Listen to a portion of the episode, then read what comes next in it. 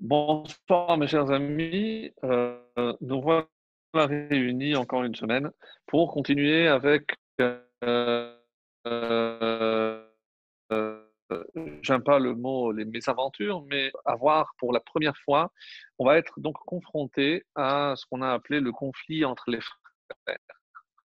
Et déjà, de prime abord, on est un petit peu non seulement étonné, mais presque déçu d'imaginer que ce qui a été appelé comme mitatosh lema, donc Yarakov qui est euh, Bechir Avot, donc parmi les patriarches, celui qui a atteint, on va dire, la perfection, celui qui portera le nom désormais d'Israël, comme on l'a vu la semaine dernière, et une des raisons pour lesquelles donc l'allemand est parfaite. Comment, comment traduisent nos maîtres justement cette expression pour nous dire que tous ces enfants étaient des tzadikim?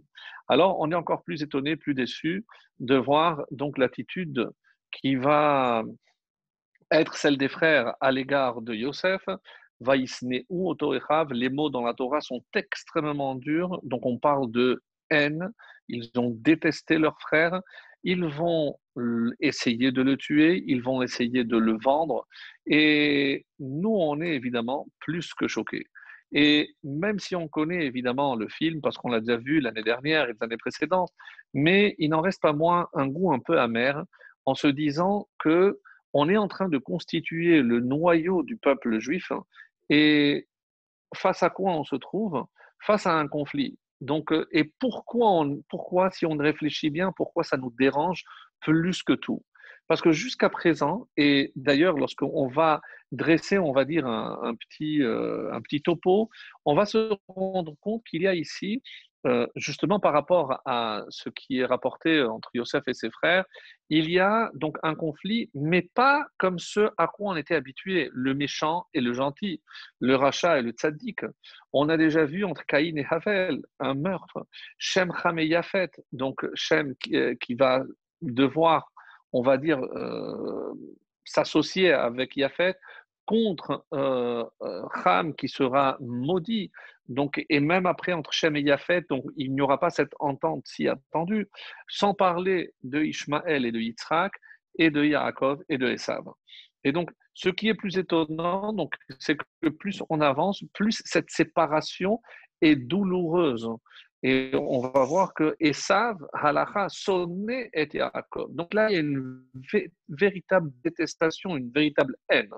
Donc ça, c'est par rapport au couple, on va dire, le conflit euh, fraternel qu'on a l'habitude de voir. Mais il y en a d'autres. Et tout toujours dans le livre de Bereshit. Et cette fois-ci, donc, il s'agira de quatre, mais quatre qui sont considérés comme des tzadikim. C'est pas entre le méchant et le mauvais, c'est entre deux tzadikim. Parce que si on regarde où ça commence, déjà Rachel et Léa. Rachel et Léa, c'est deux tzadkaniot, c'est deux femmes extraordinaires, mais il y a déjà une sorte de je ne sais pas si on va appeler ça animosité, mais évidemment qu'il va y avoir une jalousie qui va déteindre sur les enfants, notamment Yosef et ses frères. Yosef et les frères représentés par cette paracha. Donc, il y a un conflit extrêmement important. Donc, on va continuer et on va voir aussi euh, un autre conflit, c'est celui de euh, et Ménaché, les enfants même. Mais c'est vrai que c'est pas un conflit, mais c'est le choix de l'un par rapport à l'autre. Et c'est pas toujours l'aîné qui prend la place euh, laquelle, laquelle, à laquelle il s'attendait. Donc il y a eu cet échange. Et aussi dans cette paracha, il y a également Peretz et euh, Zarah, donc les deux fils de Yehuda et Tamar, Peretz qui donnera bien entendu Yishai, David et le Mashiach. Donc, qu'est-ce qui est étonnant ici? C'est qu'on n'a jamais vu, même dans les cas que j'ai cités par la suite, une haine où il y a une velléité de meurtre. Donc, après, vous pouvez dire tout ce que vous voulez, mais les frères, voyons, on va on va le tuer. Évidemment qu'on va essayer de comprendre les raisons qui ont motivé une telle attitude, un tel geste de la part de frères, des frères de sang, euh, même si on n'a pas la même mère, mais quand même, il constitue le noyau du peuple juif. Dire que cette haine va déteindre et va être à l'origine de la haine gratuite, donc euh, de la descente en Égypte, de l'esclavage en Égypte, est-ce que je peux attribuer, imputer à cette haine tout ce qui va en découler. Donc, difficile à dire parce que de toutes les façons, il y avait déjà une prévision qui avait été faite, pour ne pas parler de prophétie, à Abraham Avinu, lorsque Dieu avait annoncé déjà que sa descendance serait euh, asservie dans une terre étrangère. Donc, tout ceci pour, on va dire, mettre un petit peu euh, en place le, le, topo, un petit peu aussi le programme de ce qu'on va voir. On ne comprend pas très bien non plus l'attitude de Yehuda, donc, est-ce que Yehuda, comment les frères, à un moment donné, vont le rejeter? C'est ta faute. Si tu nous avais dit non, on va le restituer à notre père, donc on t'aurait suivi. Donc, beaucoup, beaucoup, beaucoup de points qui sont extrêmement dérangeants. Alors, en guise d'introduction, j'aimerais revenir sur un petit peu le déroulé de, des parachiotes que nous avons suivis. Il y a par exemple le Gaon de Vilna, le Maharal aussi à sa suite. Ils vont nous donner un, petit peu un schéma en précisant quelque chose à laquelle forcément on n'a pas pensé. C'est le fait et comment l'enchaînement des événements qui suivent les parachiotes que nous sommes en train de lire jusqu'à la fin de Bereshit, finalement retrace l'histoire de tout le peuple juif. Oui, vous avez bien entendu. Je sais qu'on a parlé de certains livres, surtout dans Devarim. Ce que je vous dis est attribué à Devarim.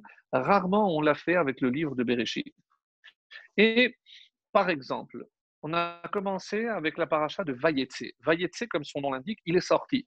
Qui sort? Yaakov Avinu sort vers un pays étranger. Donc il était en Israël avec sa famille. Là, il est un petit peu contraint et forcé d'être exilé c'est pour la bonne cause, c'est pour se marier, c'est pour euh, se sauver de son frère qui cherchait à le tuer. Toutes les raisons sont bonnes. Mais Vayetse, il a dû sortir vers l'exil.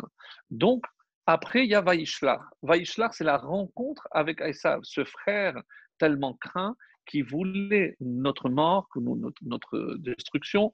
Donc, là, on se sauve, il y a la rencontre. Et comment on va se voir par la suite? Comment euh, celui à qui on a attribué la volonté d'effacer toute trace de notre père à Yaakov Avinu. Comment on s'est rapporté d'ailleurs dans la Haggadah? Arami Oved Avi. Un araméen a voulu la perte de notre père. Évidemment, il s'agit ici de Yaakov. Mais ce qui est très étonnant, c'est qu'à aucun moment on a vu que Yaakov était en danger de mort de la main de. Alors c'est vrai que c'est un roublard, il ne l'a pas payé comme il aurait dû, tout ce que vous voulez, mais à aucun moment on a vu qu'il a porté la main, il a cherché à le tuer. Oved, il voulait sa perdition. Peut-être ne s'agit-il pas d'une euh, on va dire, d'une mort physique, mais autre chose. Et c'est évidemment cette piste qu'on va essayer de suivre. Alors, juste pour revenir donc euh, au plan, et après je reviendrai sur ce point extrêmement important.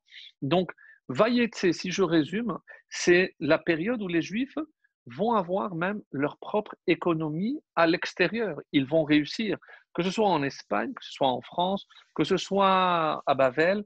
Donc là où les Juifs se sont trouvés, ils ont contribué à l'essor de leur, euh, de leur communauté, de leur ville, de leur pays. Ils ont toujours contribué de manière, on va dire, très profitable pour leur entourage.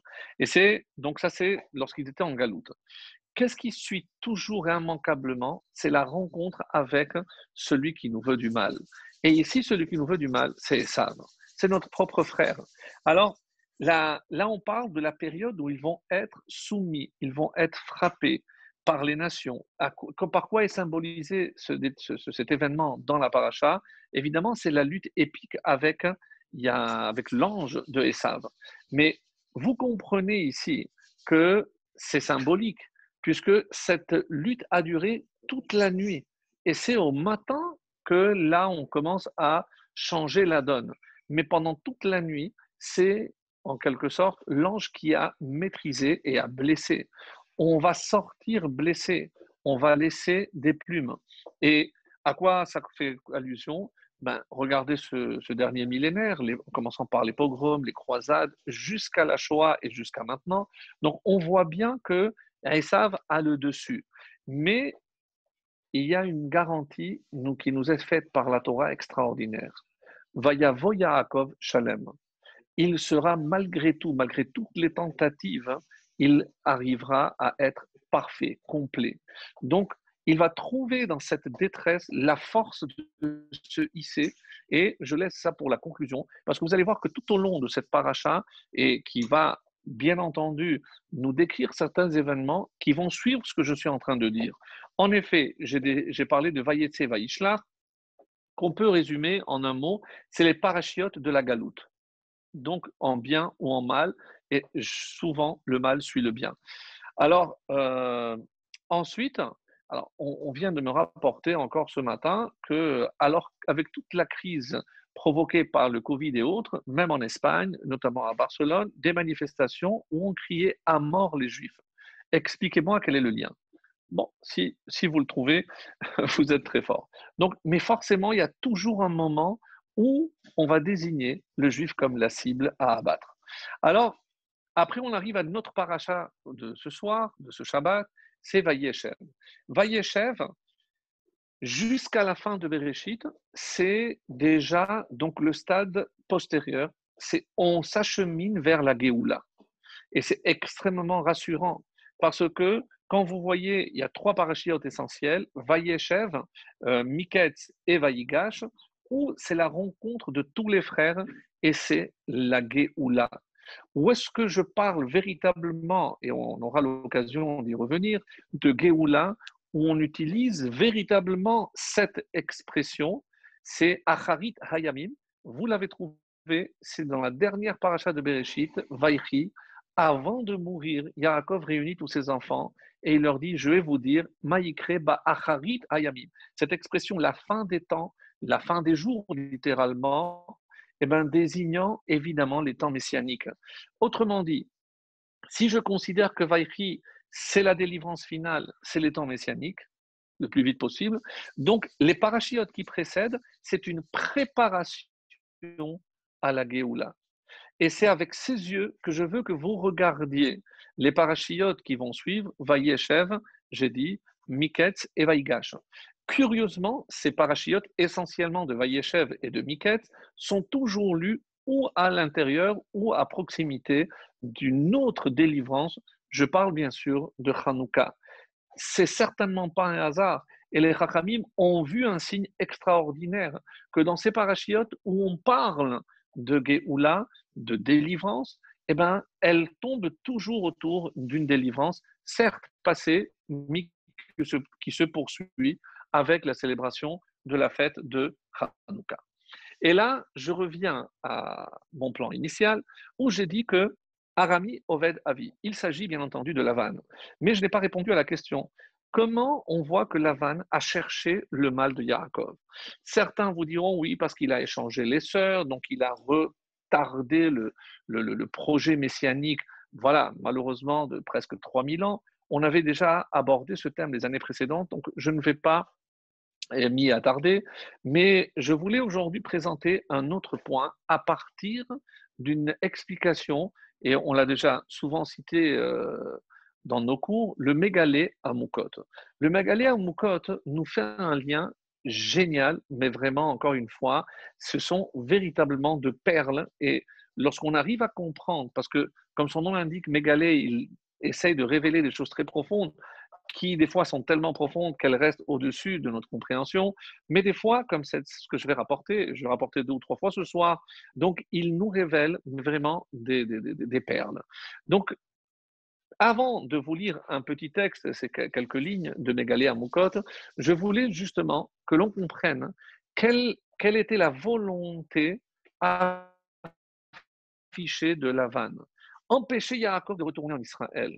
C'est curieux. C'est comme s'il ne voulait pas reconnaître une certaine légitimité, légitimité merci, euh, à, Israël, à Yaakov, de retourner et de récupérer la terre qui est la sienne. Ça, c'est d'un côté. Mais il y a aussi un autre aspect.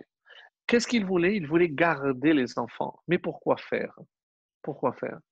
Parce qu'il voulait, écoutez bien, effacer toute différence entre Yaakov et ses enfants avec le reste des nations. Il a tout fait, il va œuvrer pour effacer toute distinction entre le peuple juif et les autres nations. Ça, c'est la véritable explication de Al-Arami Oved Avi. Écoutez comme ça sonne, la vanne, on sait très bien que un de ces, on va dire, de ces meilleurs talmidim, de ses élèves attitrés, ce sera Bilham, bien entendu, Bilham qui a appris chez Lavan. Donc, toujours dans cette même lignée de vouloir effacer toute trace de différence entre le peuple juif et les autres nations. Et effacer la différence entre le peuple juif et les nations, mes amis, vous avez compris, c'est faire disparaître le peuple juif, parce que sans notre différence, on n'est plus Israël. Donc ça, c'est pour ça, Arami Oved. C'est une destruction totale. Donc, c'est un terme extrêmement puissant. Donc, regardez maintenant dans la sonorisation entre Lavan et Yavan. Curieux. Donc, Yavan est finalement l'héritier de Lavan. Et qui nous met, on va dire, vraiment le doigt dessus, c'est le Mégalé Moukot que je vais vous lire. Et véritablement, encore, encore j'espère que vous allez vous délecter comme j'ai pu le faire. Et il nous dit comme ça quand, rappelez-vous, ils ont finalement euh, signé un accord, et c'était la fin de la semaine dernière, lorsque ils ont dit, bon, ben, on va faire un monticule, on va faire un pacte de, de, bonne entente, et on se quitte en bons termes. Et là, il donne un nom bizarre, Yegar Sahaduta. Il a voulu donner un nom qui n'était pas juif, qui n'était pas hébreu. Et là, le texte dit, Yaakov l'a appelé Gal Aed. Gal, un monticule, Red, témoin. Et cet endroit s'appellera par la suite Gilad, parce que c'est les mêmes lettres que Galaed. Alors, et voici maintenant, je cite les propos du Mégalé Amukot. Hachem Shekara Lavan, le nom que Lavan a donné à cet endroit, Yigar Sahaduta. Meramez, il y a ici une allusion, Leshnat Rig, à l'année littéralement 200 Resh, c'est 200 10 et 13, 213. Pourquoi? Keminyan Yegar. Le mot Yegar, c'est aussi euh, Rig, c'est la même chose. Les Binyan Bait Hasheni, c'est-à-dire l'année 213 de, du deuxième temple, donc je commence sa construction, à l'année 213 du deuxième temple, chez Az Gavra Haklipa là à surmonter, et quand dans le langage de Mégalère Mokot, la klipa, c'est évidemment les forces du mal représentées par qui? Veshachat Antiochus Chazir à la Quel a été le symbole fort d'Antiochus? Ici, on parle bien sûr d'Antiochus IV Épiphane, le fou. Et par quoi il a commencé? Par souiller le temple. Et pourquoi vous devez, vous, choisir les bêtes que vous devez sacrifier? Moi, j'ai envie d'apporter un cochon, un chazir. on sait très bien, parce que le peuple juif était connu, évidemment qu'il savait que c'était complètement non seulement pour offrir, mais pour manger. Alors imaginez. Alors il a offert Vechilel et Amigdash, pour souiller le Bet Amigdash. Léo Madzot, Yaakov Avinu Karalo, et donc Yaakov Avinu, comment il l'a appelé? Gal on a dit. Shem Ameramez, et c'est quoi? Eh bien, Albet Hamikdash. C'est un symbole, c'est une allusion au Beth Hamikdash. C'est quoi ce monticule qui est un témoin? Eh bien, c'est le Beth Hamikdash. C'est un monticule parce que c'est en hauteur, c'est une montagne, donc Har Habayit. Et de quoi euh, ça témoigne? Ça témoigne, de la présence de Dieu ici sur terre. Alors, il continue et il dit Yaakov Avinu Ramas Bézé. Donc, à quoi fait allusion finalement Yaakov Avinu?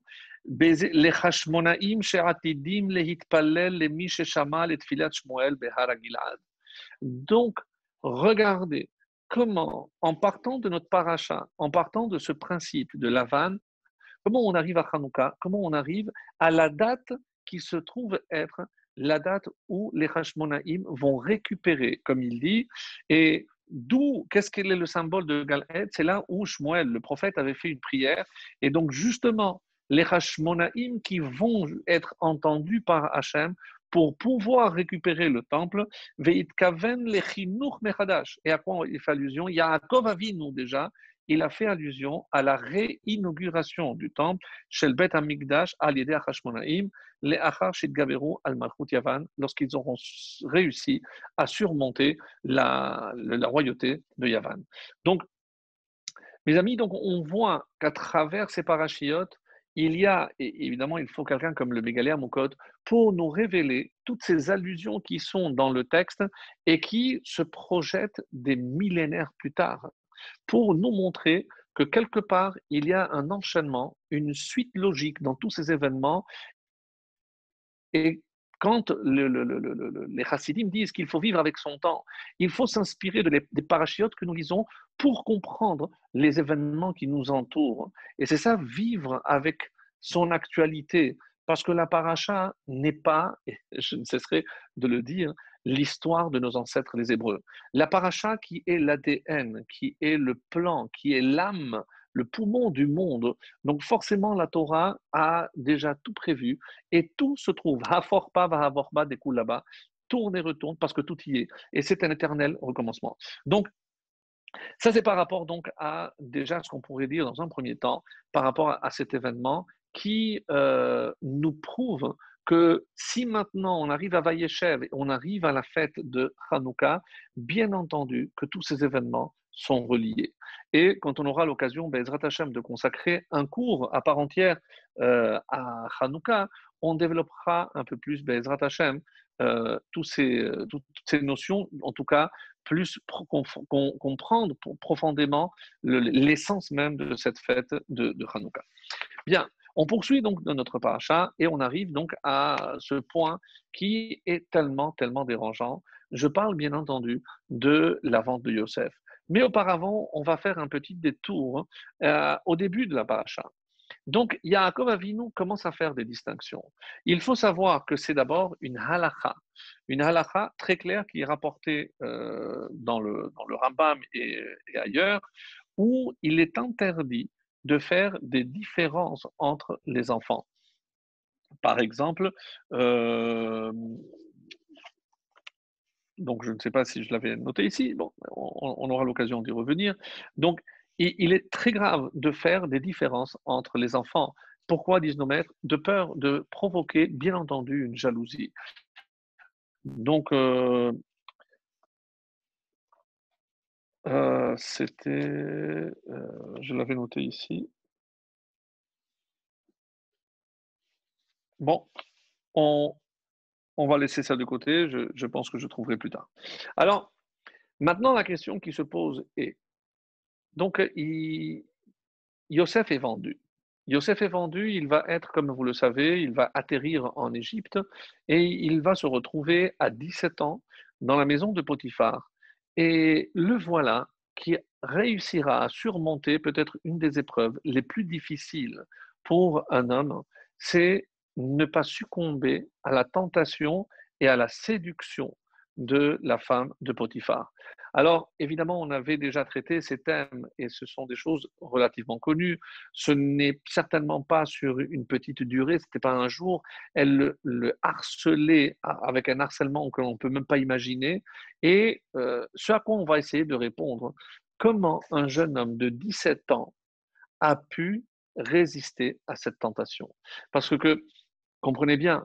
Donc, si Yosef a réussi dans un milieu tellement hostile, il est éloigné, il n'y a personne, il n'y a pas sa mère pour le protéger, il n'y a pas son père, euh, il est abandonné, euh, livré à lui-même, qu'est-ce qui l'aurait empêché peut-être pour gagner la faveur de, cette, maîtresse-là, pour avoir encore plus de notoriété euh, Et ce qui est plus encore dérangeant, c'est le fait de dire qu'il a failli tomber.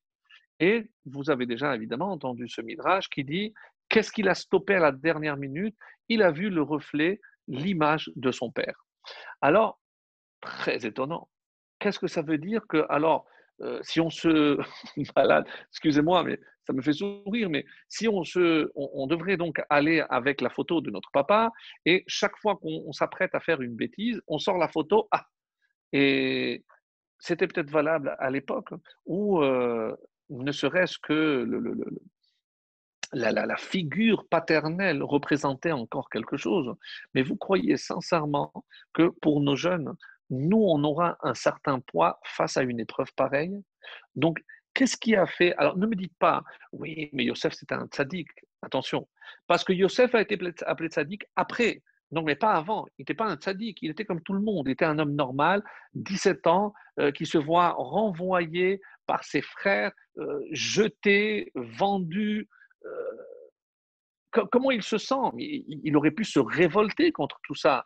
Et, son père, qui, bah, il a le, roi Hakodesh, comment il n'a pas vu ce qui m'est arrivé? Il n'est pas venu à, à, mon secours. Donc, Imaginez tout ce qui se passe par sa tête lorsqu'il se voit vendu comme de la chair humaine et il se trouve dans une situation pareille. Maintenant, je pense qu'avant d'en arriver là, j'aimerais aussi revenir sur la vente.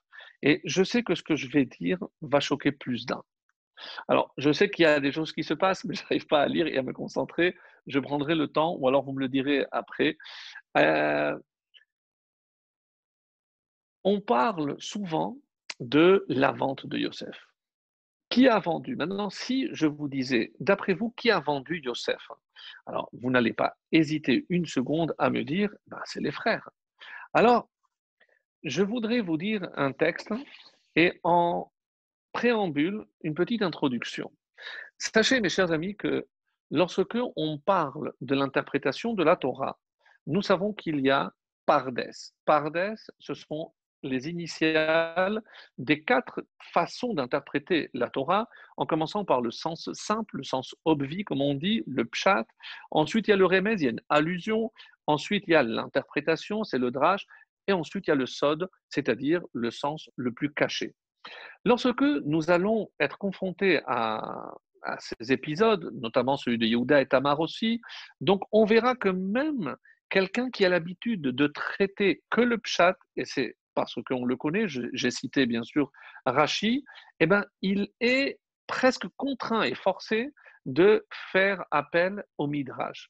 Et chaque fois qu'il va être coincé dans l'interprétation d'un mot, d'un verbe, d'un événement donné, eh ben, il va avoir recours au midrash. Alors, vous allez me dire, ben, c'est Rachi, euh, après avoir interprété toute la Torah écrite et orale, tout le Talmud. On peut imaginer le, génie qu'il devait être. évidemment, souvent, il cite le Midrash.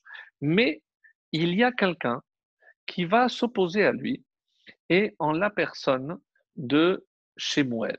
C'est Rabbi Shemuel ben Meir. Rabbi Shemuel ben Meir, c'est, par ses initiales, Rashbam. C'est un des petits-fils de, de Rachid.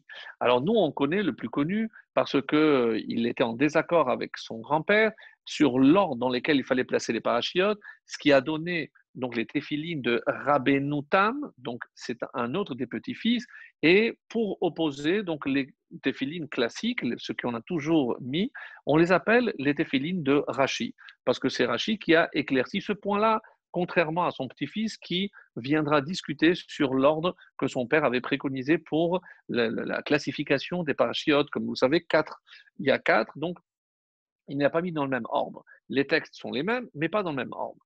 Et c'est ce qu'on appelle Rabbenoutam. Ce petit-fils, Rashbam, est encore plus féru de Pshat que son grand-père. Et il va écrire quelque chose d'extraordinaire un texte méconnu et il a fallu attendre cette paracha pour que je puisse aller chercher ce commentaire. Alors, si vous avez la, collection de Mikraot Gedolot, vous pourrez après consulter tout le texte, puisque c'est dans l'introduction, vous allez voir, euh, donc il y a Rashbam, donc en bas, en face de Balatouri, et moi je vais lire juste ce dont j'ai besoin, et surtout pour aller euh, vous présenter ce texte sous une, euh, on va dire, une lecture ou une relecture qui, euh, sincèrement, après ce que va nous dire le Rajbam, va plus que nous étonner. Simplement rappeler, puisque on jongle un petit peu, même un peu en avance avec euh, Hanouka, c'est que quand on parle des quatre façons d'interpréter la Torah, vous comprenez que ces quatre, c'est les quatre lettres du nom de Dieu, qui correspondent aussi aux quatre exils, bien sûr. Qu'est-ce que c'est un exil? C'est voilé, un voilement, parce que chaque exil correspond au voilement d'une des lettres du nom de Dieu. Donc, je considère que, puisqu'on s'approche de Hanouka, c'est que donc euh, Bavel, c'est la dernière lettre du nom de Dieu, c'est le dernier He. Euh, Paras et Madaï, c'est la lettre Vav. Et Yavan, c'est la lettre He. je ne rentre pas dans les détails, parce qu'on aura l'occasion peut-être de plus détailler, mais par rapport à, à cette He, qui est la deuxième lettre de Yud Ke, qui correspond au niveau des attributs divins, ce qu'on appelle les Séphirot, Bina. Donc Yavan s'attaque à Bina. La Chorma, ils l'ont, mais la Bina, ils ne l'ont pas. Ils s'attaquent à cette différence Autrement dit, donc, ils veulent effacer cette différence entre le peuple juif et les nations. Et c'est pour ça que Yavan est comparé à Rocher. C'est l'obscurité. Ils ont voulu occulter entièrement la présence de Dieu. Pourquoi eux plus que les autres? Parce que si je reconnais le Yud, la Chorma, et que je coupe du He, la séparation de Yud et Ke, les deux premiers noms de Dieu, entraîne toujours une destruction total dans le monde, parce que je ne peux pas séparer ces deux lettres qui sont toujours ensemble. D'ailleurs, Shifteka, donc on trouve ce nom de Dieu, c'est les deux premières lettres, Yudke Vavke, donc Yudke, et ensuite Vavke, on dira aussi, c'est Shem Havaye, le nom imprononçable de Dieu, le nom ineffable. Donc, par rapport donc à ces, euh, ces, différents niveaux d'interprétation, juste un petit avant-goût par rapport à Hanouka, il y a donc le Pshat, on a, on a donné les quatre, mais il y a un cinquième. Comme pour la Neshama, il y a aussi les deux dernières, Chaya et c'est le niveau le plus haut. Et au niveau du lettre, de l'être du nom de Dieu, on parlera du Kotz Shel Yud. Pourquoi c'est tellement important? Puisque si on va en arrière et on est à la fin de l'exil de Edom, donc le Yud, on a déjà commencé à dévoiler ce Yud. Et qu'est-ce qu'il nous manque Que le Kotz? Kotz, c'est la pointe, mais c'est aussi Ketz, c'est la fin. Parce qu'on est très, très proche de la fin de cet exil. Et qu'est-ce qu'il faut? Si on a déjà nommé tous les, niveaux de la Torah, donc le dernier c'est Sod, alors qu'est-ce que c'est Kotz Shel Yud? Et on nous révèle que c'est Sod Sheba Sod. C'est le secret qui est enfoui dans le secret. Et je vais m'expliquer, et je m'arrêterai là par rapport à, à cette explication-là. Chaque niveau est, euh, on va dire, identifié ou représenté par un liquide. Donc, j'aurais pu vous laisser cet exercice parce qu'il est extraordinaire. Donc, le pchat, c'est le liquide le plus simple, bien entendu, c'est l'eau. Ensuite, il y a le, on a dit le remez, l'allusion. L'allusion, c'est évidemment un autre liquide qui est essentiel pour la vie, moins que l'eau, mais presque autant, c'est le lait, donc représenté par le lait. Ensuite, il y a le remez, le pardon, le drash. Drash, c'est déjà l'interprétation. Une, une bonne interprétation, lorsque j'ai des questions et que j'ai une bonne interprétation, je dis que c'est doux. donc, autrement dit, les paroles de la Torah sont douces, c'est évidemment le miel. Et ne me dites pas, c'est pas liquide, on considère que c'est un liquide. Et ensuite, on arrive au sod. Donc, finalement, qu'est-ce que c'est le sod? Non. Nirnas yayin yatsasod. Le, le sod, c'est le vin. Ah, il nous manque alors, alors il manque le dernier liquide. Quel est ce liquide du sod chez Basod Le secret dans le secret, et là, oui, tu avais raison, mon cher ami, c'est l'huile. Pourquoi? Parce que, et ça c'est la grande différence entre ces deux fêtes de Purim représentées par le vin, puisqu'on doit, évidemment, mais parce qu'il y a des secrets, comme le nom de Dieu est caché, etc., il y a un secret. Mais pour l'huile, même lorsque vous avez une olive devant vous, même si vous l'écrasez, vous allez obtenir une masse, mais euh, une pâte, mais, mais, ce n'est pas de l'huile. Il faudra encore écraser.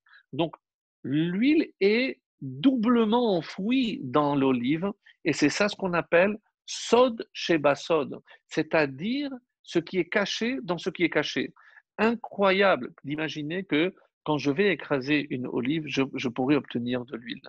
Donc ça, c'est évidemment l'allusion à Hanouka par rapport à et nous, on revient à l'eau, au pshat, et pour nous lire quelque chose d'extraordinaire qui est, euh, qui est écrit par le Rashban, donc vous pourrez euh, trouver dans le texte que je vous dis.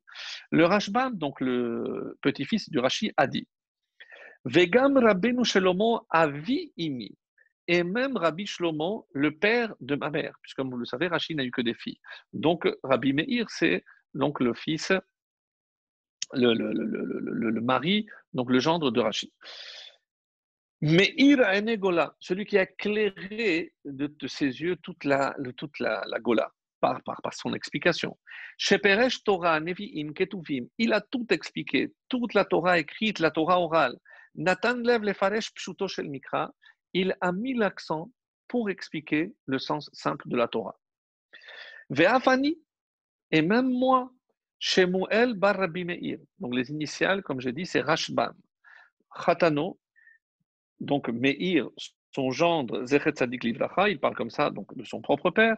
Nitva Kartiimo Lefanav.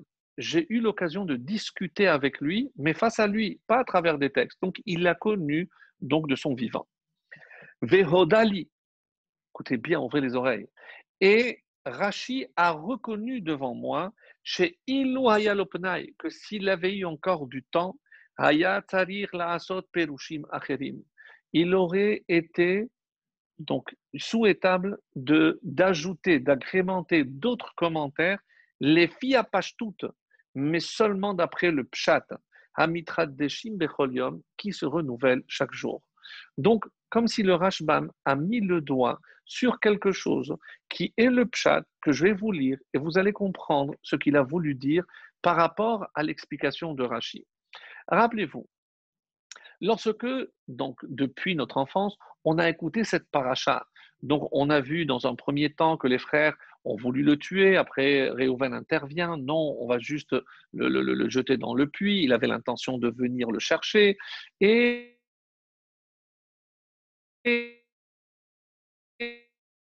il y a un épisode où, entre-temps, Réhouven aura pris avec Rachi, et il était auprès de son père. Mais mes amis, là où ils sont, à Dotaina ou à Shechem, c'est à presque 100 km, entre 80 et 100 km de là où ils habitaient, de Beersheba. Donc, je ne comprends pas comment il a fait entre-temps l'aller et le retour. Et pourquoi je dis le retour? Parce que lorsqu'ils ont dit on va le tuer, il intervient. Ça veut dire que Réhouven est là. Pour dire qu'ensuite il est revenu, il a fallu qu'il reparte et qu'il revienne. Ben oui, sinon comment il a fait? Ça c'est d'après l'explication de Rachid. Donc, regardez ce que ça donne. Avant toute chose, il faut, comme le, traité de Hérouvine le dit à la page 13b, Elou va Elou divrei Elohim Chayim. Donc, que ce soit la chita de Rashi, la, la façon d'expliquer de Rashi, où il va dire que euh, c'est les frères qui ont vendu Yosef. Oui, parce que je m'apprête à vous dire Et là, c'est vraiment une révolution, puisqu'on va casser un mythe en quelque sorte. Ce ne sont pas les frères qui ont vendu Yosef. Alors, évidemment, je ne me serais pas permis s'il n'y avait pas cette explication extraordinaire du Rashbam que je vais appuyer avec le, texte, bien entendu, en suivant que le pshat. Donc, on va prendre un verre d'eau, parce qu'il n'y a que de l'eau, pas aucune autre boisson, et on va suivre, il va nous guider pour nous amener à faire voir des choses qu'on a, on va dire, on n'a jamais vues sous cet angle-là. Alors, lorsque on regarde les, événements, donc vous pouvez prendre le chumash si vous voulez, et euh, d'abord, lorsque euh, c'est difficile, c'est difficile. Euh, je sais. Comment on va faire rentrer ici le libre arbitre Mais vous allez voir, laissez-moi aller jusqu'au bout, vous allez comprendre. D'abord, il y a un point aussi euh, très curieux. C'est lorsque euh, Yosef, donc son père, lui dit va voir comment il se porte. Alors, tout le monde a l'habitude de dire mais bon, bah, c'est normal qu'il aille, qu'il envoie parce qu'ils sont, ben, ils sont allés tellement loin, donc ils ont tardé, alors le père se préoccupe. Et euh, il lui dit pourquoi il y avait donc déjà cette jalousie. Et il faudra aussi savoir pourquoi ils se sont permis de le condamner à mort. Alors, on a vu les années précédentes quelques explications que je vais rappeler euh, très rapidement, mais essentiellement par rapport à ses rêves. Parce que non content de faire des rêves, mais on a envie de lui dire, Yosef, tais-toi, ne, remets pas encore une couche avec ton deuxième rêve. Tu vois bien, Vaisneo, et encore. Alors arrête, ne les provoque pas. Reste dans ton coin, tu as des rêves. Tu penses qu'ils sont prémonitoires, grand bien te fasse. Va en parler si tu veux à ton père. Ton père, il sait garder un secret. Vive Shamar et Tadavar, il a gardé la chose. Bon, ne dis, ne dis rien, ne dis pas à tes frères. Donc, et il attise, il met de l'huile sur le feu encore, et à, force, à force, oui, mais est-ce que ça suffit comme raison pour, le, pour vouloir sa mort, sa destruction, sa vente. Non, non, donc c'est difficile. Alors, une très belle explication consiste à dire, et c'est comme ça que le Meshech Chorma, par exemple, on n'a pas parlé beaucoup de, mais il explique hein, pourquoi ils disent que ils l'ont Fourod, ils ont encore euh, ils ont continué de le haïr, Al Chalomotav, donc très bien, sur, euh, à cause de ses rêves, Ve'al Devarav, mais aussi ses paroles. Alors bon, le pshat, comme Rachid avait dit, oui, parce qu'il allait rapporter les mauvais propos. Donc il avait dit qu'il euh, faisait Gilouya Rayot, qu'il euh, mangeait Ever Minachai, un membre vivant d'un animal. C'était évidemment des questions de halakha sur lesquelles il n'était pas d'accord. Mais une chose est certaine, c'est qu'on tient la majorité. Il faut suivre la majorité. Ce que Yosef a refusé, est-ce que ça suffisait pour le condamner à mort? C'est une question que je ne, vais, je ne vais pas traiter. Mais alors, le Mesher Chochma dit, regardez quand il raconte son rêve, comment il présente, euh, il dit comme ça, euh, et nous voici. Vehine kama, et voici que ma gerbe. Vehine te soubena, et voici qu'elle t'est entourée. Alors, il y a trois fois le mot vehine. Et le Meshter Chochma nous dit que vehine exprime la joie. Donc, il est content. Donc, lorsque les frères disent raconte-nous ton rêve, mais avec le moins de mots, mais il est content de, de s'afficher comme quelqu'un qui se croit au-dessus de tout le monde et que tout le monde va se prosterner. Lorsque il arrive à faire prosterner la lune et le soleil devant lui, et pour qui il se prend celui-là Mais il est dangereux. Un jour, il y aura un homme qui va se prendre pour Dieu comme lui. Oui. Et il méritait la mort parce que d'après eux, non seulement il était proche de la Avodazara, et pire, une avodazara extrêmement dangereuse et pernicieuse, parce qu'il s'érigeait, lui, en Dieu, où tous les mêmes les astres allaient se prosterner. Je connais Rachid, non, c'est le père, la mère, et encore, mais Rachel est morte, mais qu'est-ce que tu racontes? Mais, ou alors, parce que dire que toi, tu te prends, d'accord, dans le pire des cas, il se prend pour Dieu. C'est extrêmement grave, c'est Avodazara, donc il mérite la mort. Mais au meilleur des cas, il se prend pour un roi. Et là aussi, il mérite la mort. Pourquoi? Dit le Meshach Chochma Parce que tout le monde savait que la royauté reviendrait à Yehuda. Et Yehuda, donc, euh, comme on le verra par la suite, qui va mériter la royauté. Donc, comment il se prétend, lui, roi? C'est un crime de lèse-majesté. Vous allez me dire, oui, mais il n'est pas encore roi. C'est vrai, tout est encore, euh, on va dire, ce sont les germes. Mais on, a considéré qu'il veut prendre la place du véritable roi d'Israël ça vous sonne? Oui, les Hashmonaïm. Pourquoi les Hashmonaïm finalement vont disparaître? Parce qu'ils ont usurpé la place des rois. On ne peut pas être Ekohen Gadol et roi. Donc, deux accusations que nous trouverons par la suite lorsque l'homme se prend pour Dieu, évidemment, c'est Edon, c'est le christianisme, et les Hashmonaïm qui ont usurpé la place de Yehuda, qui était le véritable roi. Donc, ils n'avaient pas tort, les frères, mes amis, c'est ce que je veux faire comprendre. Alors, est-ce que s'ils se sont assis, et c'est pour ça qu'on dit que Dotaina, c'est un endroit où ils étaient en train de juger, c'est pas un endroit physique. Dotaina, c'est de din. Ils se sont assis pour savoir s'ils méritaient la mort ou pas. Et lorsqu'ils l'ont vu, ils ont dit si Dieu nous l'envoie, c'est qu'on doit exécuter. Et c'est comme ça qu'on explique. Comment ils l'ont jeté dans le puits? Ils sont assis pour manger et boire. Oui, parce qu'avant de juger, de condamner quelqu'un à mort, le tribunal devait jeûner. Et une fois que la sentence a été prononcée, il pouvait enfin rompre le pain, donc autrement dit rompre le jeûne, et commencer à manger. Donc, ce n'est pas parce qu'ils étaient insensibles. Arrêtez d'imaginer qu'on peut, puisse dire un seul instant que les, tribus d'Israël étaient à ce point insensibles à la souffrance du frère au point de festoyer ça autour d'un bon banquet. Non, on n'est pas, on n'est pas à la fin de Astérix pour fêter euh, avec un banquet. Non, loin de là. Alors, euh, ça, c'est Devarav, hein. donc euh, le, Pourquoi, d'après le Maharid de Mamshinov, donc un chassid, il a une très belle explication que j'ai beaucoup aimée. Il dit pourquoi il rapportait les propos à son père Parce qu'il savait que lui n'aurait aucune influence sur eux et il voulait qu'il s'améliore. Donc il rapportait pas pour colporter. Donc on ne peut pas non plus euh, affubler euh, notre patriarche Yosef de cette volonté de colporter pour colporter, sincèrement pas. Donc alors, lorsque on va donc arriver à Shechem, on va l'envoyer, il rencontre un homme qui lui dit ils sont allés d'ici, et attention parce que Yosef comprend qu'il y a ici un danger. Shechem, Drachi d'ailleurs met le point dessus, c'est un endroit qui est un petit peu enclin il y a une propension au malheur. C'est là où est arrivé le malheur de Dina, c'est là où plus tard les tribus vont se déchirer, et c'est là où il va être vendu. Donc Shechem, n'a pas une bonne connotation. Et pourtant, il y va. Il sait qu'il se met en danger.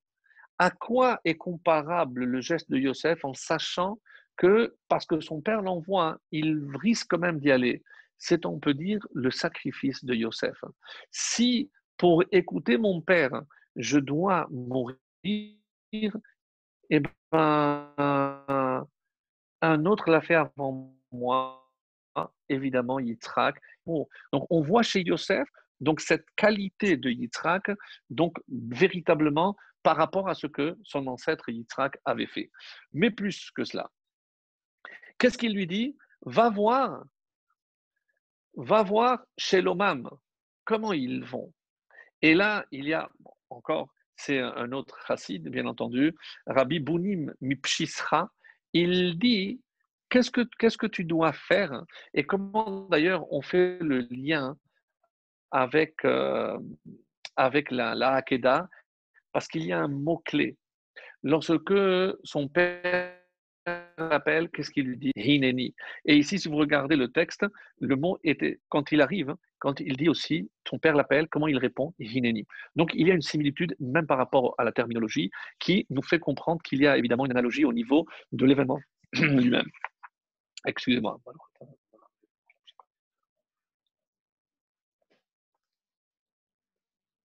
Alors, d'après euh, donc ce Rabbi Bonim de Pshisra, il dit comment il faut lire? Et chez les moutam, va voir leur perfection. C'est-à-dire, qu'est-ce que le père disait? Mon fils, si tu veux véritablement préparer le terrain à la Géoula, tu dois être capable de déceler chez tes frères uniquement leurs qualités. Ne regarde pas les défauts.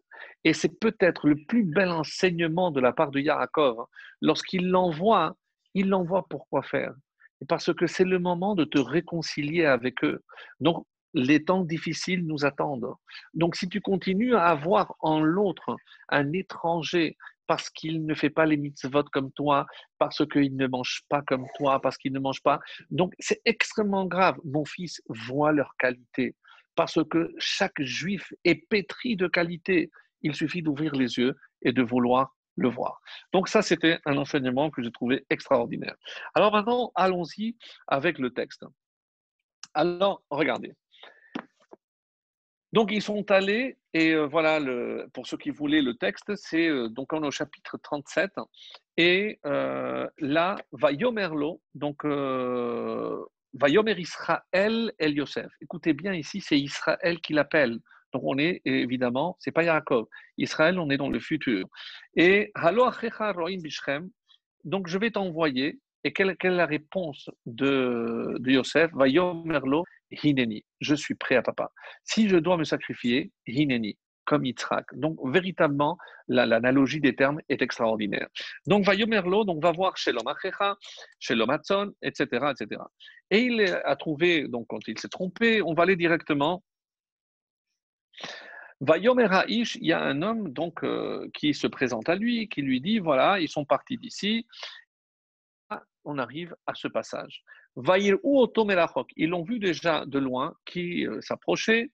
Et euh, nakelu oto lahamito. nakelu. Et ils se sont, ils ont fait le projet, l'intention de le mettre à mort. Mais d'où ça vient? Juste parce qu'ils l'ont vu? Non. Rappelez-vous qu'ils se sont isolés pour le juger. Et il a été condamné à mort. Voici le rêveur.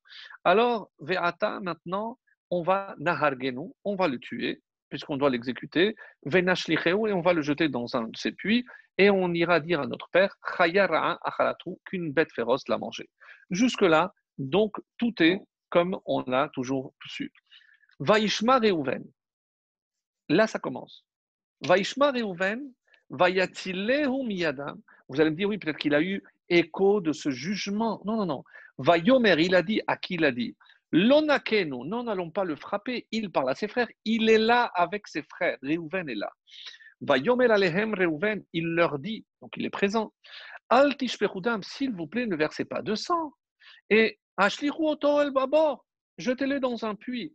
Et qu'est-ce qu'il s'est dit? Les miyadam.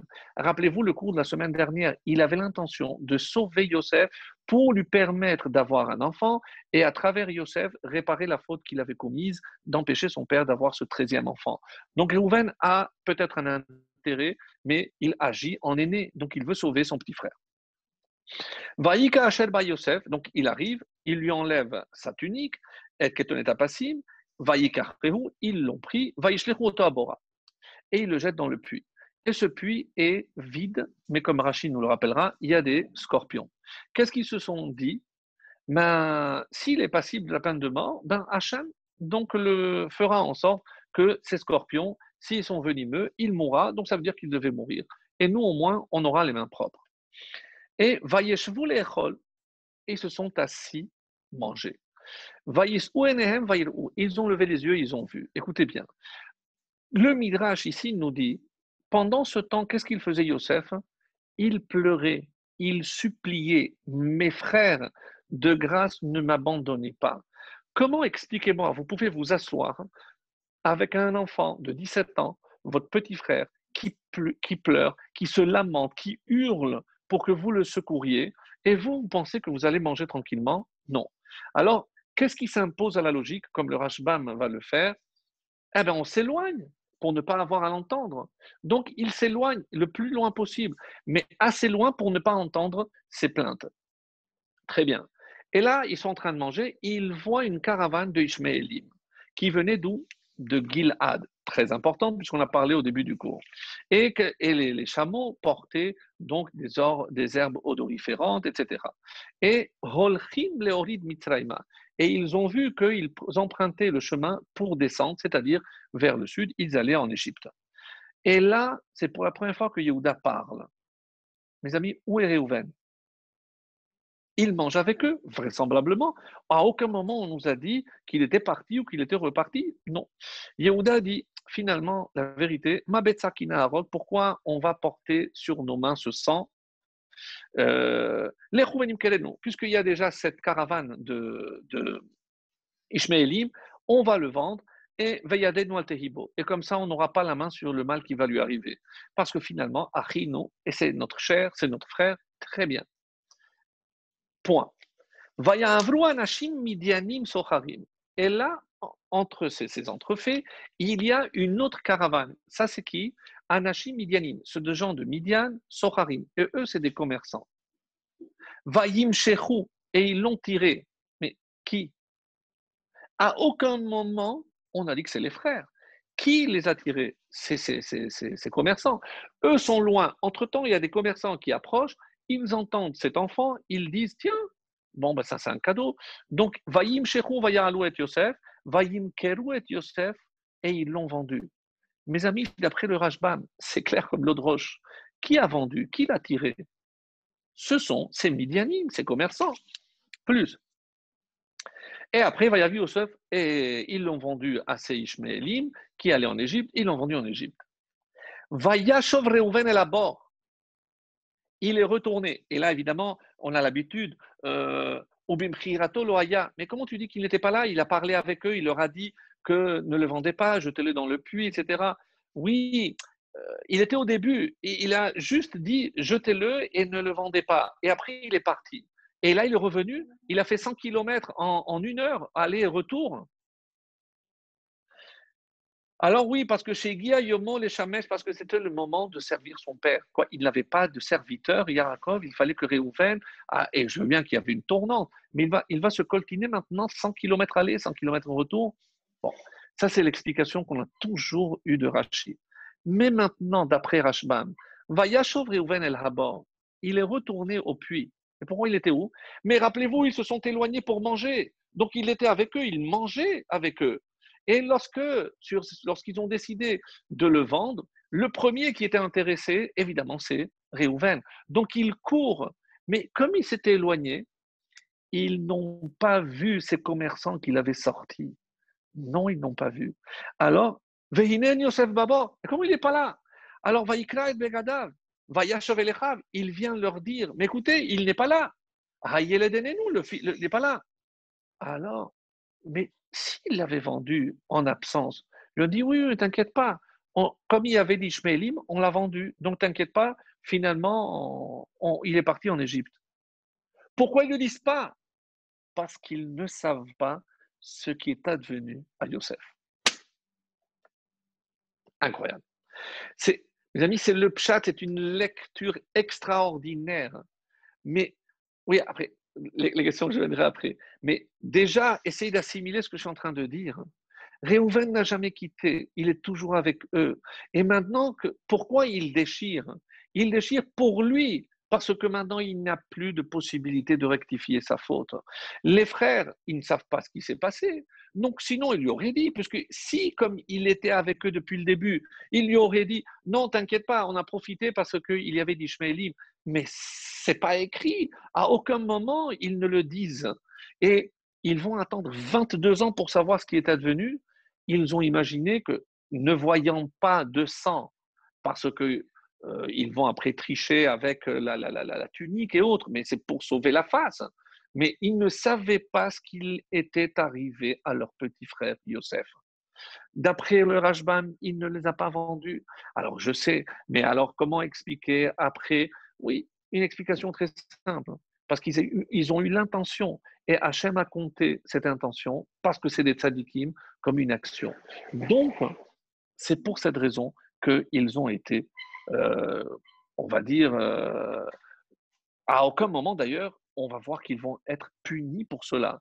Quand ils vont se trouver devant Yosef, à aucun moment ils ne vont avoir un éclaircissement. Écoute, mais parce que ils ont compris quand ils ont fait le lien avec les ils se sont dit ah ben finalement peut-être c'est eux qui l'ont récupéré.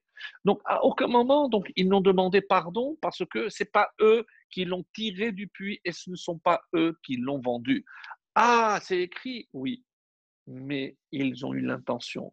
Mais lorsque l'on regarde le texte, et le Rashbam, dans, dans, son introduction, dit Je suis convaincu que si mon grand-père m'avait entendu ce que j'avais à lui dire sur cette paracha, il aurait revu sa, son commentaire sans avoir à aller puiser dans le Midrash et serait contenté de dire le texte tel qu'il est, c'est-à-dire la manière la plus simple. Et c'est le cas de dire comme l'eau de roche. Tout rentre parfaitement. Donc il n'y a rien. Ils ne se seront pas déchirés parce que s'il était en deuil, alors tout le monde aurait dû déchirer, c'était les frères aussi, pas plus euh, Réhouven que les autres. Mais non, Réhouven, il l'a fait pour lui, parce qu'il a dit comment je vais récupérer moi maintenant, réparer cette faute-là? Voilà mes amis, ça c'était par rapport donc à, pour moi c'était révolutionnaire, c'est magnifique. Et surtout que on, va chercher souvent dans le sod des choses très profondes et des fois, peut-être qu'on oublie de regarder finalement le sens simple du, texte. Et euh, bon, bon, moi, j'ai beaucoup, beaucoup aimé. Et regardez, alors c'est vrai qu'à la fin, qu'est-ce qu'ils vont dire?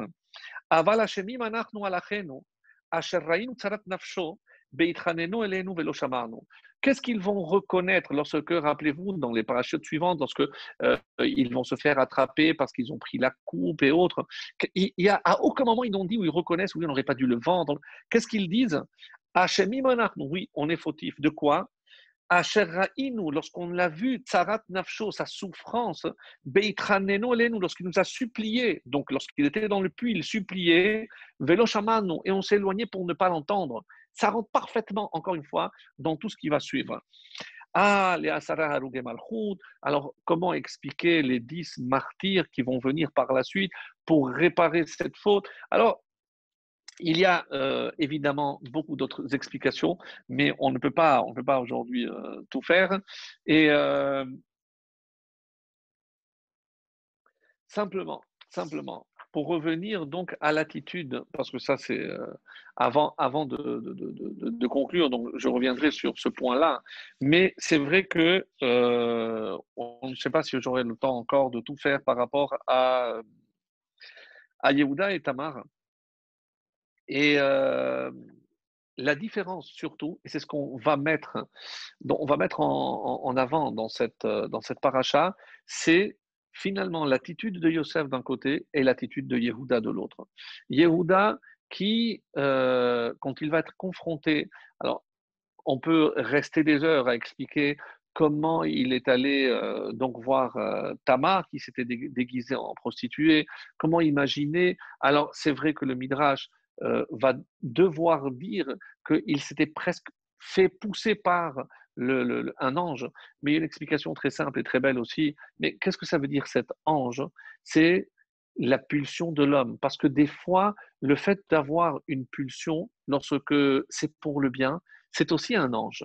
Donc, ce n'est pas un ange qui l'a poussé dans les bras de Tamar, c'est que Hachem lui a envoyé à ce moment précis cette pulsion parce qu'il lui dit Tu ne peux pas passer outre, parce que là se cache le Mashiach. Et c'est tout ce que l'on a dit, c'est dans cette paracha que commence la germination du Mashiach. Et à travers, encore une fois, des événements extrêmement étonnants, comme on a, on a déjà parlé de ça, tout ce qui touche cette famille messianique, donc, est toujours entouré d'un trouble énorme. C'est pourquoi pour troubler le Satan, comme on l'avait, on l'avait dit, Shochad la Satan, comme ça c'est marqué, mais n'oubliez pas, comme on va le dire à partir de dans, dans, dans, mais Ashpot Yarim Evion, des, littéralement des poubelles, des niveaux les plus bas, Hachem élève le pauvre. Et on dit que c'est une allusion au Mashiach. Regardez où on est allé le chercher, dans l'inceste avec Lot, dans Yehuda et Tamar. Vraiment, les, les, les, choses, les choses les plus étonnantes. En tout cas, en tout cas ici, c'est pour que l'on comprenne qu'il euh, s'agit du futur roi d'Israël. Mais moi, ce que je voulais revenir, c'est sur un, un point, et on terminera après par ce contraste, parce qu'on est obligé de parler de Yosef, et c'est le, le, point que je voulais euh, toucher avec vous, pour ne rien oublier. Euh, qu'est-ce que ça veut dire hein, que le, il a vu l'image de son père. Alors, il y a un texte talmudique extraordinaire euh, au sujet d'un rave euh, qui s'appelait Rav, Mana. Euh, c'est dans Baba Batra, mais je n'ai pas eu le temps de, de confirmer la page, donc j'essaierai de le faire pour la prochaine fois. Et donc Rav Mana nous dit que très très très beau. Lui, il avait comme mission de marquer les tombes pour empêcher les Kohanim de se souiller, etc. Donc, chaque fois qu'il était donc, il marquait avec de la, de la couleur blanche pour signaler qu'il y avait une tombe. Et il est arrivé à Meata Marpella, et là, il savait encore à son époque reconnaître la tombe, le tombeau de Abraham, de Yitzhak, et il savait, en voyant, il savait que c'était Abraham Yitzhak, imaginez le niveau, avec euh, Sarah et Rivka, euh, euh, pardon, Yitzhak et Rivka, et Yaakov et Léa. Et ensuite, il a continué et il a atteint le tombeau de Adam et de Chava. Et là, on dit qu'il y a un ange qui l'a arrêté. Un ange l'arrête et lui dit, ça ne te suffit pas déjà que tu as vu Péné Adam Arishon, que tu as déjà vu comme la face de Adam Arishon, que tu veux voir maintenant Adam Arishon, je ne peux pas te laisser passer. Alors, les commentaires dans la, dans Gemara mais qu'est-ce que ça veut dire? Il a vu comme la face de Adam Arishon. Eh bien, il a vu le visage de Yaakov. Parce qu'on dit que Yaakov, choufra de Yaakov, que choufra de Adam Arishon? Donc le visage de Yaakov Avinu était comme aussi resplendissant que celui d'Adam Arishon. Alors, et c'est pour ça que Adam Arishon, euh, c'est qu'est-ce qu'il a vu d'après Rashi? Diyukno shel Aviv. C'est le visage, la représentation du visage de son père. Mais d'après cette histoire de l'Agmara, si je dis que son père Yaakov ressemblait à Adam Arishon, donc il a vu le visage de Adam Arishon. Qu'est-ce que ça veut dire? Est-ce qu'on peut comprendre ce que ça veut dire? Et mes amis, c'est tellement important ce que j'ai à vous dire qu'on doit comprendre que se cache dans ce que je vais vous révéler maintenant, il se cache comment faire face à la tentation pour ne pas succomber. Alors, évidemment, en souriant tout à l'heure, j'ai dit quoi? Alors, il faut avoir le, portrait de notre papa pour nous éviter. Non. Évidemment, qu'est-ce qui se cache derrière explication extraordinaire Et comme je dois faire le parallèle entre Yosef et Yehuda, pour conclure donc euh, le cours de, ce soir, et j'aimerais donc avancer encore cinq minutes sur le personnage de Yosef et qu'est-ce qu'il a, qu'est-ce a fait, qu'est-ce qu'il a vu. Alors, lorsque vous regardez par exemple dans la paracha, euh, on dit qu'il a refusé de suivre de suivre euh, la femme de Potiphar. Et le, le, terme pour dire il a refusé, c'est Vaimaen. Et vous savez que au niveau des ta'amim, les, les accents, euh, j'ai oublié le entre-temps, euh, pas toniques, mais de, de, de, chant, de cantillation, le mot est revenu. Les, les, accents de cantillation pour savoir quel est le ta'am, comment il faut chanter, et c'est une, bravo, une chalchelette. Chalchelette, c'est comme, comme, une chaîne comme ça. Chalche, Vaimaen. Donc, c'est à peu près deux et demi le, temps normal. Et c'est Chalchelet. Alors, qu'est-ce qu'il a vu Yosef d'après une explication magnifique? Eh bien, on nous dit que Chalchelet, c'est aussi la chaîne. Mais la chaîne, c'est la descendance. Donc, il a compris qu'il ne pouvait pas rompre la chaîne.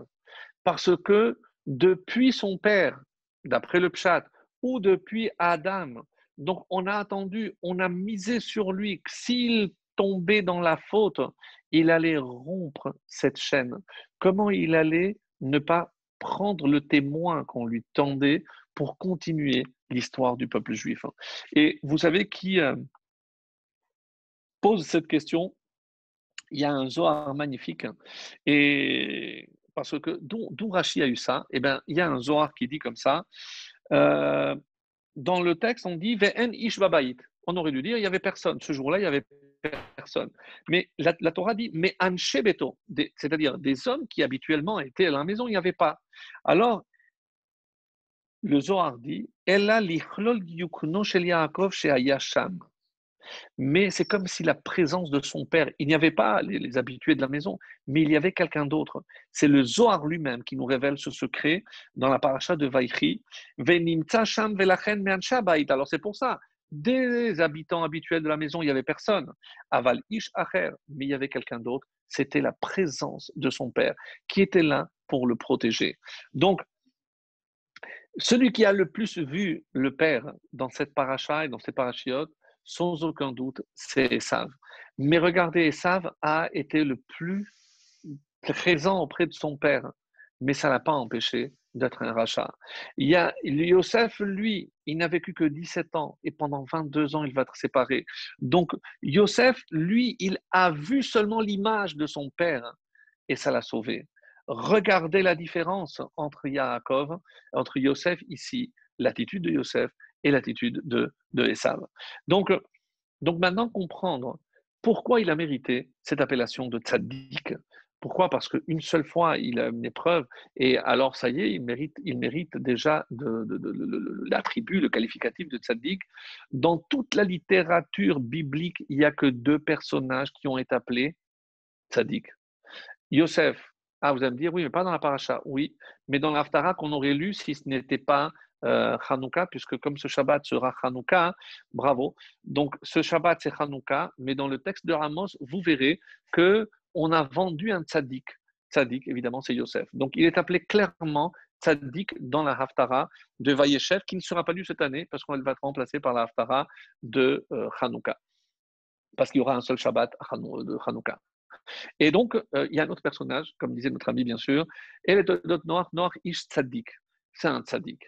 Et pour les deux, il y a quelque chose, comme l'explication déjà de Rachi, soit c'est pour le blâmer, soit c'est pour faire son éloge, mais soit Bédorotav, parce que s'il avait été dans d'autres générations, il aurait été encore plus sadique, ou alors au contraire, non, il aurait été encore un nul.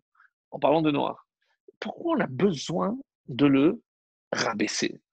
Pourquoi le Midrash a besoin de dire Vaïmaen, il tenait à un rien, il était sur le point de succomber.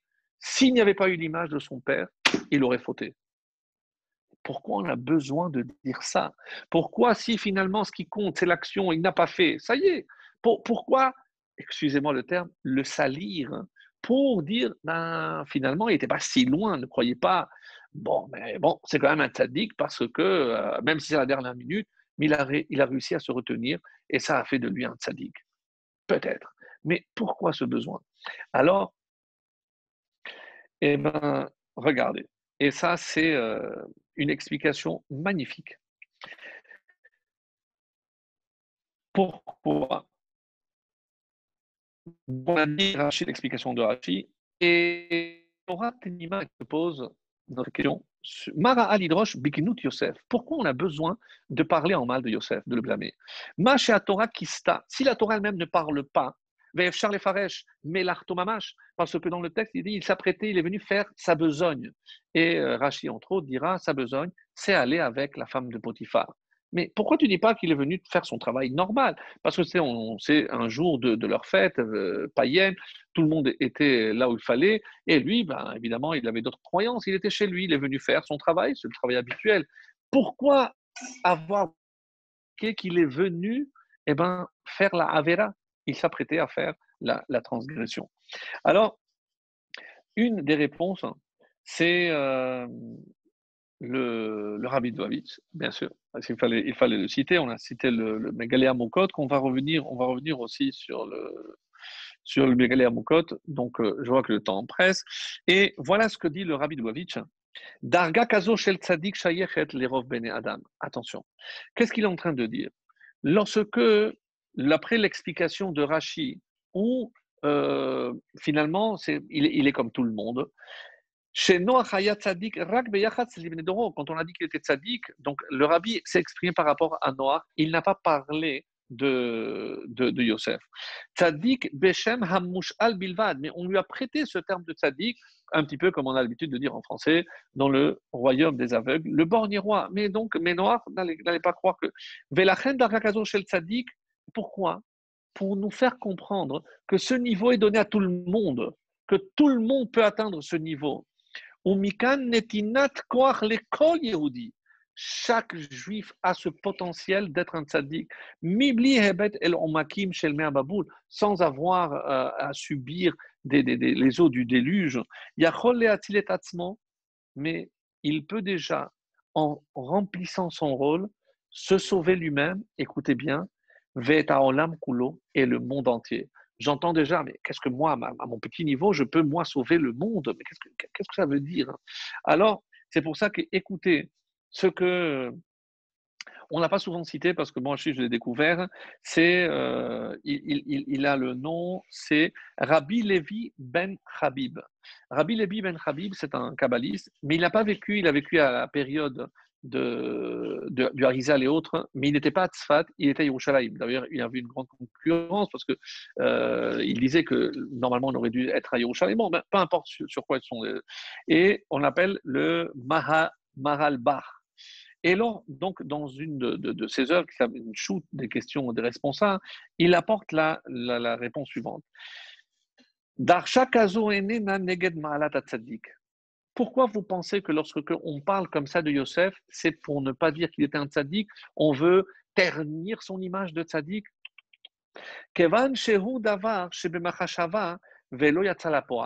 Puisque c'est uniquement au niveau de la pensée qu'il a pensé fauter. Mais on sait très bien qu'une mauvaise pensée Hachem ne la compte pas comme un, une mauvaise action. Et je sais ce qu'on a dit par rapport aux frères, mais ça, ça reste une question. Donc, on ne peut pas lui en vouloir. Il n'a pas fait. Finalement, il n'a pas, été avec la femme de Potiphar. Alors quoi? Ve'aderaba. Mais c'est bien au contraire.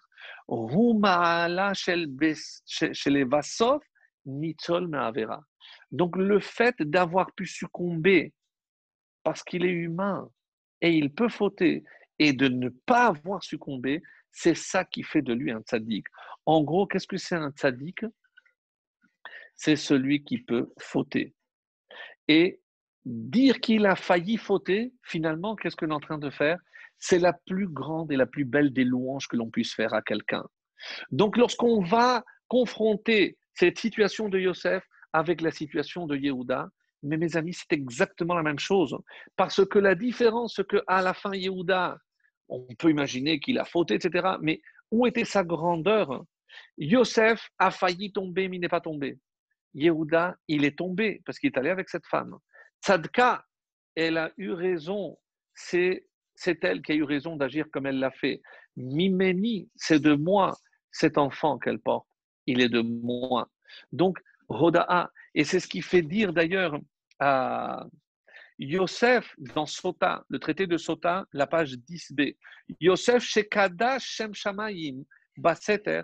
Donc Yosef, ce qu'il a fait, il a fait en cachette. C'était entre lui et la femme de Potiphar. Donc qu'est-ce que Hachem lui a fait?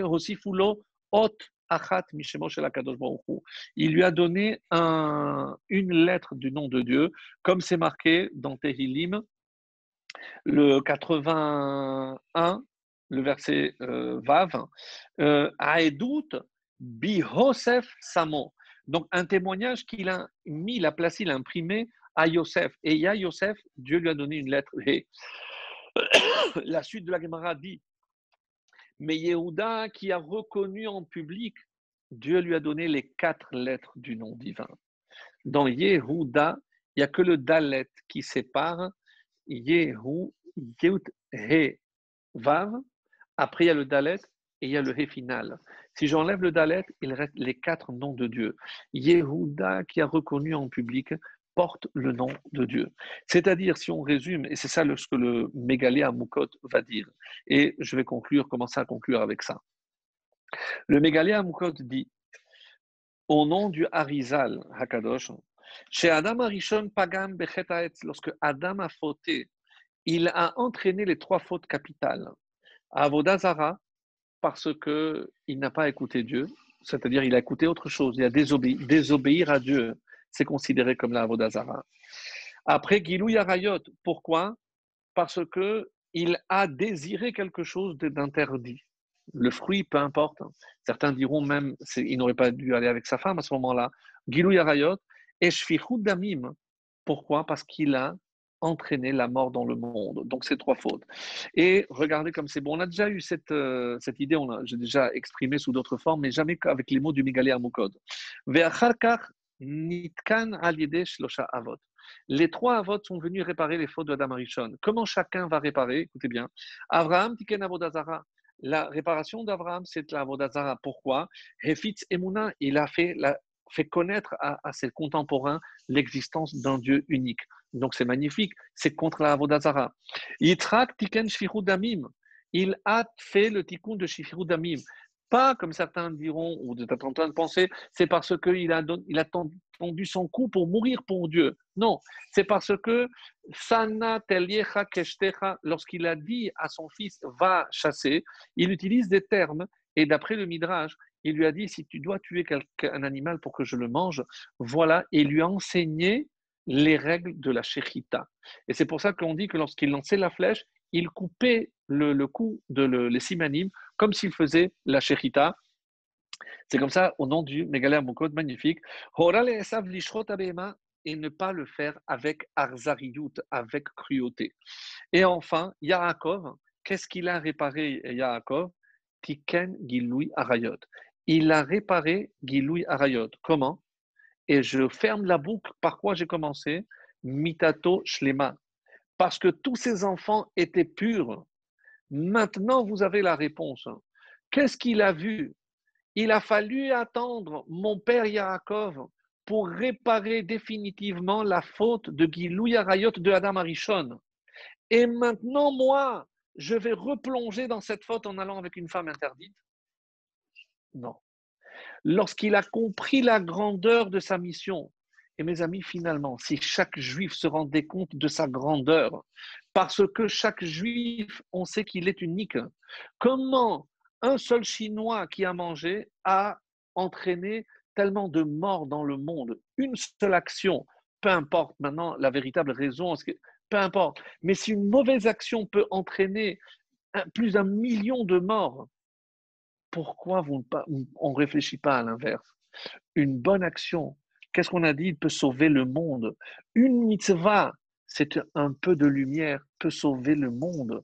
Donc, quand Yosef, du haut de ses 17 ans, a pensé à ça, il s'est dit, je ne peux pas fauter. Je ne peux pas fauter. C'est vrai que la meilleure manière de surmonter une épreuve, une tentation, c'est évidemment de ne pas succomber, de ne pas même rentrer dans cette... Mais une fois qu'il est... Alors, comment trouver cette force? Eh bien, simplement en pensant à la grandeur qui est la nôtre. Nous ne pouvons pas nous permettre de déprimer parce que on est là comme les, les descendants d'Abraham, Isaac et Yaakov. on nous a confié une mission une mission impossible peut-être, mais on nous a donné les moyens d'y parvenir. Et c'est pour ça que, en guise de conclusion, je vais juste euh, euh, rapporter une petite histoire en tant qu'Espagnol et descendant d'Espagnol que je suis. C'est, euh, vous savez qu'un des conseillers du roi Ferdinand, il marchait mauvais celui qui a signé l'édit d'expulsion en 1492, un 9 av d'ailleurs, eh ben, un de ses conseillers s'appelait Don Manuel. Don Manuel, évidemment, euh, c'était un juif très pieux qui, mm, évidemment, a préféré rester pour venir au secours de tous ces juifs qui allaient continuer à pratiquer. Sauf que, évidemment, il a succombé à, Torquemada, cet évêque qui est à l'initiative donc de l'Inquisition, et on a décidé de l'amener au bûcher de ce qu'on appelait donc, euh, donc autodafé. Et ils l'ont emmené enchaîné, et c'était quelque chose d'exceptionnel. Le roi lui-même est allé vers lui et lui a dit, si tu renies à ta religion devant maintenant, je te laisse ta vie sauve à toi et à tout ce que tu voudras. Et il lui a dit, mais je ne peux pas, je suis enchaîné. Alors il a dit, venez vite, enlevez les chaînes. Il a dit, non, mon roi, vous n'avez pas compris c'est pas de ces chaînes que je parle. Je parle des vraies chaînes. La chalchelet, la chaîne de mes, ancêtres. Comment voulez-vous que je casse, comme un petit peu Yosef, on a dit chalchelet, comment voulez-vous que je casse cette transmission? Je ne peux pas. Et il est mort sur le, bûcher. Donc, et là, je, je conclus donc on reviendra sur Hanouka, je n'ai pas tout dit, mais Bezrat Hashem, donc on, va faire le point tout à l'heure pour savoir quand est-ce que. Alors, en résumé, et ça c'est la conclusion, quel est le contenu essentiel de cette paracha? On peut résumer en hébreu Ha'amadat Benisayon. C'est-à-dire, Ha'amida Benisayon, c'est comment on va affronter une épreuve. On a vu par rapport à Yosef, et on a vu par rapport à Yehuda. Les deux ont, été confrontés. Alors, les deux, alors, la première partie, c'est comment Yehuda a surmonté son épreuve à lui, par la reconnaissance. Il est tombé, il s'est relevé. Yosef n'est même pas tombé, mais il a pu fauter. Et vous comprenez maintenant pourquoi le texte, même la tradition orale, insiste pour nous dire qu'il a failli tomber, pour nous le faire paraître plus humain. Et donc, finalement, ce sont des deux dimensions de Kiddush Hashem. Les deux auront le mérite de nous transmettre Mashiach ben Yosef et Mashiach ben David, comme si c'était finalement deux, deux façons de servir Dieu. Donc, surmonter ces pulsions. Alors, le mal nous met, plutôt le mal, mais on va dire aussi le monde. Le monde nous met face à certaines épreuves, et surtout par les périodes difficiles comme celle-ci. Et finalement, à quoi ça sert? C'est pour être Yotzelaporal, pour développer notre véritable potentiel. Parce que comment je sais que je suis grand? C'est lorsque je devrais puiser en moi cette énergie pour continuer et pour qui je veux le faire Lire votre schéma, c'est au nom d'Hachem. Alors, faire preuve de cette retenue comme Yosef, ou faire preuve de cette force pour se hisser comme a fait euh, finalement, euh, c'est se hisser au-dessus de sa nature. Et on dit que cette force d'élévation, eh ben, pourquoi? Quel est le but? C'est pour rétablir Malchut Shamaim, la royauté du ciel. Chaque effort que l'on va fournir à travers la mitzvah ou à travers le Amida Benisayon, lorsqu'on va tenir, on va surmonter cette épreuve. Et euh, un rat disait à quoi ça ressemble C'est comme une pluie. Et qu'est-ce que c'est cette pluie? C'est celle qui va faire germer justement et dévoiler quelles sont les deux forces de la Géoula, de la délivrance finale, à savoir soit par Yosef, en par la retenue, soit, comme on le dit, faire finalement Tzemar David, c'est faire en sorte que puisse germer, germiner, donc l'étincelle, cette plante de David hein, qui se révélera grâce à qui? Grâce aux efforts nous ferons tous.